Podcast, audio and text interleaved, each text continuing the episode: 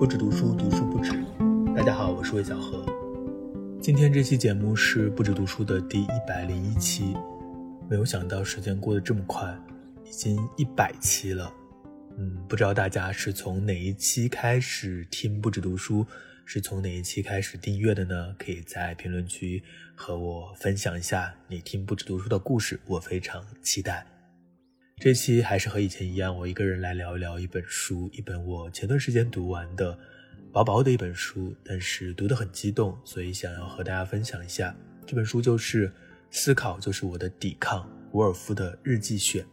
那其实，在读这本书之前，我还读了好几本作家的手记或是作家的日记，有加缪手记，还有契诃夫手记。加缪手记还有契诃夫手记，对于他们来说，可能都是一种草稿，是他们思考的草稿。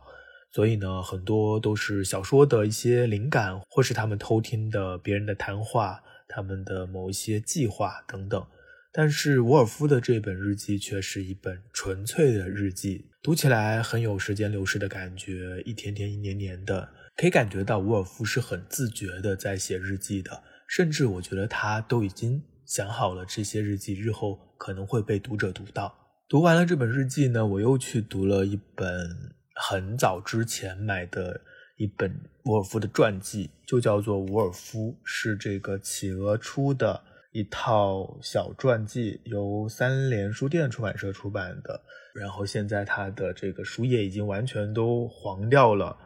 但是看起来还是挺愉快的，因为它的体量并不大，很小。我的书架上还有两本很厚的，就是沃尔夫的外甥写的《沃尔夫传》那套书，我大概十年前的时候看过，啊，已经全部忘掉了。我总是这样的，很多书全部都忘掉了，没有关系，我们再重看就好了。那为什么要提到这本沃尔夫的传记呢？是因为一方面在读沃尔夫自己的日记，另一方面再回顾一下他的整个人生，确实是很好的一个对照。说起沃尔夫，我相信大家都应该有所了解。就算没有读过他的意识流的小说，对他的人生可能也会有一些印象。我第一次知道沃尔夫是在我们的高中的语文课本上，好像是选读的这个课本还是正式的课本，我不记得了。我反正里面有收录墙上的斑点这一篇，不知道现在的高中教材当中还有没有。啊，那个时候我当然对于所谓的现代主义文学是一无所知的，只是觉得写的很奇怪，然后也很有趣。那后来我也没有读太多伍尔夫的小说，只读过他的《普通读者》而已。但是我相信现在很多人可能除了啊读过他的关于读书方面的文章，然后读过他的读过他的一间自己的房间这样的，把他看作是女权主义的一个先驱。除此之外呢，他的感情生活也被很多人谈论。比如说，他除了和伦纳德保持着婚姻关系之外呢，他还有同性恋情。他的小说《奥兰多》就是以他的恋人这个维塔·萨克维尔·韦斯特为原型来写的。另外，沃尔夫的结局是自杀。二十世纪有很多的作家都选择了自杀。所以这又给他的人生加上了一个谜团，或者是加上了一个标签。大概像我们这样的没有读过太多他的小说的人，对伍尔夫的印象不外如此。那还有一个电影也值得一提，就是《时时刻刻》改编的是一本小说，那里面的一个主要的角色就是伍尔夫，妮可基德曼演的，他的那个表演好像也还很不错。那总之，我就是在这样的一种印象之下开始读伍尔夫的日记的。沃夫的日记呢，和我们前面提到的加缪的手记不一样，就它真的是一种创造吧。嗯，作为日记，它的行文不是那种非常散漫的、随意的记一两个句子，虽然充满着日常的细节，但是并不流于琐碎，而且它的语言非常的凌厉、敏捷、优雅。他总是在日记当中评论他人，或者是记录一些对于世事的看法，都非常的精准，让人想要拍手。那即使有的时候他的日记很短，他也会让他的这个段落非常的清晰，不会只是零星的一两个句子。而且可以说他很喜欢写日记，他在日记当中写写日记对我而言就像是挠痒，或者如果写的顺畅的话，就像泡澡。挠痒当然是很舒服的，泡澡就更舒服了。不知道大家有没有这样的体会？我也时常会写日记，但是呢，我写日记总是三天打鱼两天晒网。有时候我会回看十年前的日记，我都会发现那是我吗？那些句子、那些时光、那些行动，我可能全部都忘掉了。但是可能这就是日记的一个作用吧，它可以帮我们记住一些我们都忘掉的事情。那沃尔夫呢，和我一样，他也是一个三天打鱼两天晒网的写日记的人，所以读到这些时候，我就会非常的开心。原来大作家也和我一样，他写了很多次，比如说大概几个月没写了，有一条就是可耻可耻可耻，三个可耻都打了感叹号。从四月到现在，一个字都没有记，这就是他的日记的第一句话。呃，我的日记很多时候也是这样开始的，就是大概几个月之后或一年之后重新开始写日记。日记的第一句话就是怎么回事？怎么这么久没有写日记？然后忏悔一番，开始写下去。总之，得到这些，我是会会心一笑的，会觉得，嗯，这是真的在写日记。毕竟能够像鲁迅那样的每天都记，真的是一件非常困难的事情。不知道有谁能够做到一天不落的在记日记的？不知道在听节目当中的各位有没有人？有养成这样的习惯，我非常的佩服。刚刚不是提到了沃尔夫这本传记吗？稍微再提一下，这本传记的作者叫做奈杰尔·尼克尔森。我本来以为这就是一个普通的传记嘛，但是看了之后才发现，咦，他和沃尔夫也有一些关系。他虽然不是沃尔夫的外甥，但是他小的时候也见过沃尔夫。他是谁呢？他就是沃尔夫的那一个非常著名的、亲切的友人和情侣的这一个维塔。萨克维尔·韦斯特的儿子，因为他小时候就见过沃尔夫，也对沃尔夫有一些研究。他在这本传记当中也提到了沃尔夫经常会写日记和信。他说，我们可以从沃尔夫的日记和书信中了解他几乎每天的生活。日记对他来说就像一个吊床，可以躺在上面思考一些事情；而书信则像是一张蹦床，是做文学练笔以及和朋友说长道短用的。日记的主导情绪是忧郁的，而书信中表达的则是兴奋和快乐的情感。这一点也和我的感受一致。一方面是沃尔夫的日记也确实都是偏忧郁的，好像日记，如果你不是像鲁迅那样只记今天做了什么、看了什么书这样的一些纯记事的话，如果你想要表达一些情绪的话，可能很多时候只有不开心的时候你才会想要去写日记。真的很开心的时候，往往什么都不会写。那读这本《思考就是我的抵抗》。当我翻开它的时候，读着读着，特别是读最开始几年的日记的时候，我就会发现，诶，他怎么好像和我是同代人？这说明现代性在时间上真的一点都不均匀。虽然他生活在一百年前，但是他的生活的节奏和他生活的一些呃每天要做的事情。比如说，他会乘地铁，他会去广场，他会去购物买衣服，他会去图书馆，他会去剧院，然后他日常是写作、阅读、看电影。这一切难道不和我们现在的很多生活都相似吗？特别是文艺青年。所以读到这些日常的时候，除了有一种，呃，了解了沃尔夫他的日常的满足感之外，也有一种小小的惊讶，或是小小的赞叹。原来现代性真的。一点都不均匀，怪不得我既可以读懂童伟格，也可以读懂巴尔扎克。中国读者在某些方面来说，也可以说是幸运的吗？因为我们在很短的时间内经历了非常复杂的这种时代的变化，所以很多不同年代的文学作品，对我们来说都可以找到可以进入的一些入口。那除了写他的一些日常生活呢，他的句子就像我刚刚说的，还是非常敏锐，然后也非常美的。比如说，他写到一个严寒而多风的雨天，这个该死的春天，我看不到一丝蓝色、红色或绿色。商店摆出了皮草，生活不是太空就是太满。好喜欢最后这句：生活不是太空就是太满。比如他说，绝对的诚实不见得是优秀的品质，它往往指向想象力的匮乏。指向自以为是和自诩高人一等，比如他还说：“我认为幸福的人生就是每隔三四年就打乱之前的生活。不过，我想自由也像所有事物一样，会变成一种执念。”以上是我翻看思考就是我的抵抗的初印象。那还有一个对伍尔夫的以前的印象，就是我不知道从哪里得来的这种印象，就是以前好像我总觉得她和她的丈夫伦纳德的感情并不是特别好。可能是受了电影的影响，或者是受了她的一些情感八卦的这种影响。但是看了这个日记的话，你会发现他们挺合拍的。一九一七年是他们结婚的第五年，她在日记当中记录了丈夫出差之后的感受。她在日记当中写：“每当他不在，我不能捕捉自己内心的每次震颤时，我的个性就仿佛在空间中回荡。”这句话真是费解，不过感觉的确神奇，就好像婚姻能让乐器的音色更加悦耳，而独处则会发出刺耳的声音，如同没有乐队或钢琴伴奏的提琴。也就是说，她的丈夫出差之后呢，她就感觉自己一个人待在家里，怎么都不太对劲。那当伦纳德回来之后呢，他的喜悦之情也溢出纸面。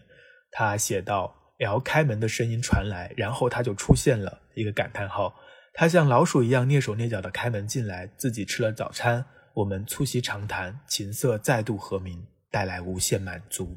呃，这是他们婚后的第五年，说明他们的情感还是挺不错的。那除了在生活上，他们在工作上也是合作伙伴。他们在客厅当中开了这个霍加斯出版社，呃，比如说这个弗洛伊德的英文版，包括这个艾略特的诗。都是在这个出版社出版的，他们的出版社是盈利的，呃，当然这个出版社的最大的一个作者呢，就是沃尔夫自己，这是很厉害的一件事情，就是自己写的书自己出版自己发行，那赚的钱肯定会更多一些。还有一点就是沃尔夫每次写完一本书之后呢，伦纳德必须是第一个读者，而且伦纳德的评价对他来说也非常重要。写完《海浪》这本小说的时候，沃尔夫的感觉并不是很好。嗯，有一些他的朋友给他写信，对这本小说是持批评态度的。伦纳德读完了之后呢，给出了好评。沃尔夫在日记当中写：“我高兴的手足无措，我过去从来没有这样的感受。现在外面大雨倾盆，我们出发前往刘易斯去买烟花。”哇，这个句子也很好。现在外面大雨倾盆，我们出发前往刘易斯去买烟花，就很开心的感觉。但是呢，我又看了这本伍尔夫的传记嘛，关于这一点，其实这个作者也写到了。实际上，伦纳德言过其实了。在他的自传的作品《一路下坡》中，他坦白：“我知道，除非我能给出一个完美赞美的评价，否则他就会陷入绝望，完全精神崩溃。那个评价并不完全是我对这本书的看法。如果他的身体状况好一些，我不会如此表扬这本书。”所以有时候我们还是不要看传记为好，要不然刚刚还很开心，又看到这个，呃，就感觉哎，一盆冷水泼下来了。但这就是真实的复杂性吧。呃，那除了写她的日常，她和丈夫的关系之外呢，在日记当中，她常常记录的，当然还有她最重要的事情就是写作。在一九二七年的六月六号是星期一，圣灵降临节的后一天，伍尔夫在日记当中写：“我想现在我也算是小有成就了。”在写作方面，他们不再拿我开玩笑。不过，他们很快就会对我习以为常。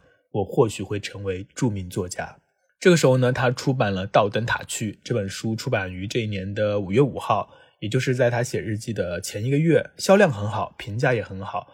他终于可以确认自己的天赋。就读到这些地方的时候，心里也跟着振奋起来。现在没有人不承认伍尔夫是一个天才作家，但是对于他自己来说，他当然也需要外界的认可。就是他在日记当中也反思了这一点，他说他不会去在意别人的评价，但是他每次又会盯着这个别人的书评看。如果有好评的话，他就开心；如果是差评的话，他的心情就不好。大概每个人都没有办法真正的不在乎任何外界的或别人的评价吧。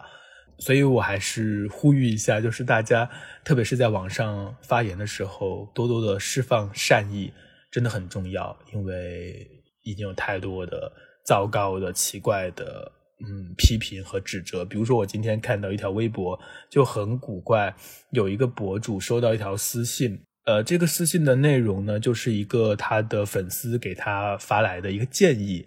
这个建议是怎么写的呢？他是这么写的：“你好，博主姐姐，关注你很久了，也挺喜欢你分享的日常。有一个小小的建议，就是我发现你拍的一些图，摆放筷子在左侧，咖啡杯的把手在左侧。我搜了一下，你是左撇子。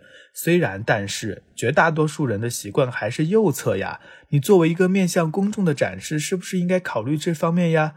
我只是建议哈，喜欢姐姐会一定支持你的。还有一个兔子头的表情，看到这个真的是。”呃，很很很很不知道怎么说。一方面他好像很有礼貌，但另一方面他又非常不礼貌的讲一些乱七八糟的和他无关的，然后把手伸得很长的这样的一些所谓的建议，它实际上根本就不是建议，它只是唯我主义。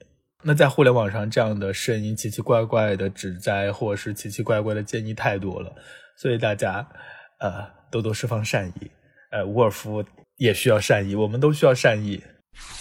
前面已经说到，《思考就是我的抵抗》这本书收录了沃尔夫从一九一五年到一九四一年的日记，就是从他三十三岁到五十九岁嘛。这个日记的第一篇是一九一五年的一月一号，日记只有一句话。我们在新年的钟声中彻夜未眠。起初我还以为他们是为胜利而鸣。看到这句话，我们就知道，特别是看到这个时间，这是一战还未结束的时候，这就是这本书的一个背景吧。然后你翻看这些日记，二十多年过了，二十多年，日记停在了一九四一年的春天。他将石头放到口袋当中，走入河中。那是另一场战争肆虐的时候。我不知道这本日记选收录的是否完整，但是相对而言，这本日记当中写的最多的就是在二战发生之后，在一九三九年、一九四零年、一九四一年这三年的日记非常多，他几乎每天都写。我以前只注意到他的自杀，像电影时时刻刻当中展示的那样，非常决绝，甚至有一种美感。那就像前面说到的，关于文学天才的自杀，总是会有一种美学氛围。人们都说伍尔夫的自杀是源于他的精神疾病，这当然没有错。他在留给伦纳德的信当中也表示了类似的担忧，他害怕自己会再次发作，会拖累丈夫，所以就选择独自离去。但是在阅读了将近三年的战争日记之后，我忽然发现他的死亡，或者说诱使他自杀的这种精神状况，与外界环境的变化息息相关。不知道能不能这么说，如果不是二战的话，他或许不会自杀。二战以来，曾经的生活方式荡然无存，没有朋友来访，也没有信件，没有聚会，连佣人都离开了，他的日子变得琐碎灰暗。而且他在日记当中写过很多次，入侵马上就要来临。在日记当中，他也有好几次记录了他和伦纳德关于战争的讨论。呃，伦纳德提议说，只要德军真的入侵，他们就在车库当中自杀。对此，沃尔夫是不置可否的。他并不想这么死，他很看重他的写作，他还有很多的书没有写，他想要再活十年，写出更多的作品来。他在日记当中就是这么写的。这可能离他自杀也还不到一年。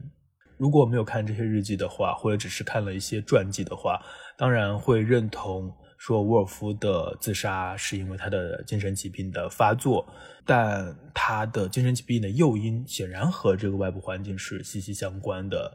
下面是我摘录的一些日记的碎片，是这几年的日记，我读一下，你可以感到那种压抑的氛围。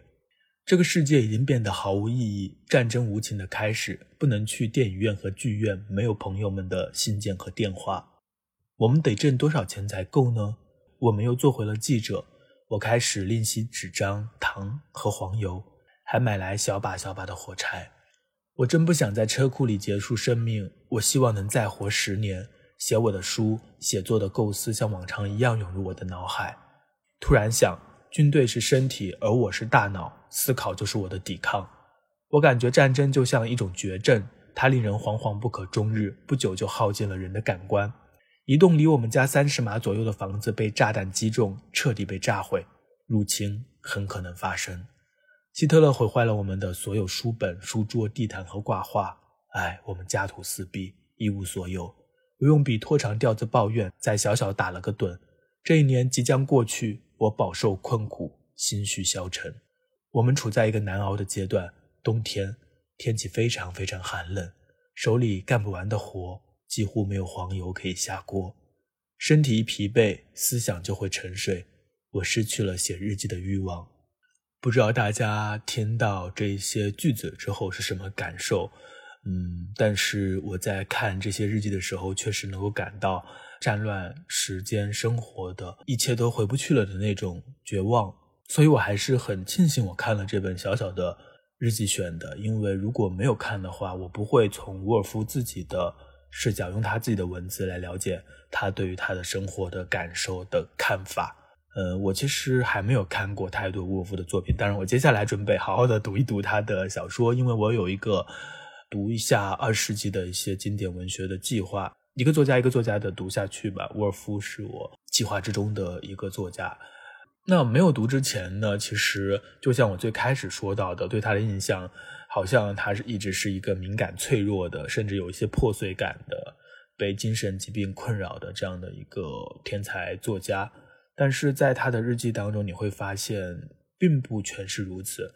他如此的正常，他的生活当中充满社交，他有抱负，他有置业，他和 L 的关系和伦纳德的关系也很好。所以，如果你对伍尔夫感兴趣的话，可以去读一读这本《思考就是我的抵抗》。就算你对他不感兴趣的话，我相信这也是一个很好读的日记。它不是那种手记，不是那些草稿碎片，它就像一个人人生的电影一样，很多的片段，然后时间迅速流逝，二十多年，大概几个小时就可以翻完，然后你也会回到那个时代。这本书用“思考就是我的抵抗”来做书名也是非常好的。不论在什么样的环境当中，不论是在二战时期，还是在现在，或是在某一个时间，嗯，思考就是我们的抵抗。好的，那今天的节目就到这里。关于伍尔夫，关于他的小说，也许有机会我们之后再谈。今天的节目呢，说的有些散漫，然后也。岔开了一些话题，这是我的有意为之，不知道大家的感受如何。如果觉得有一些啰嗦的话，我之后再调整。那接下来的一百期还要大家多多支持，我们下周再见。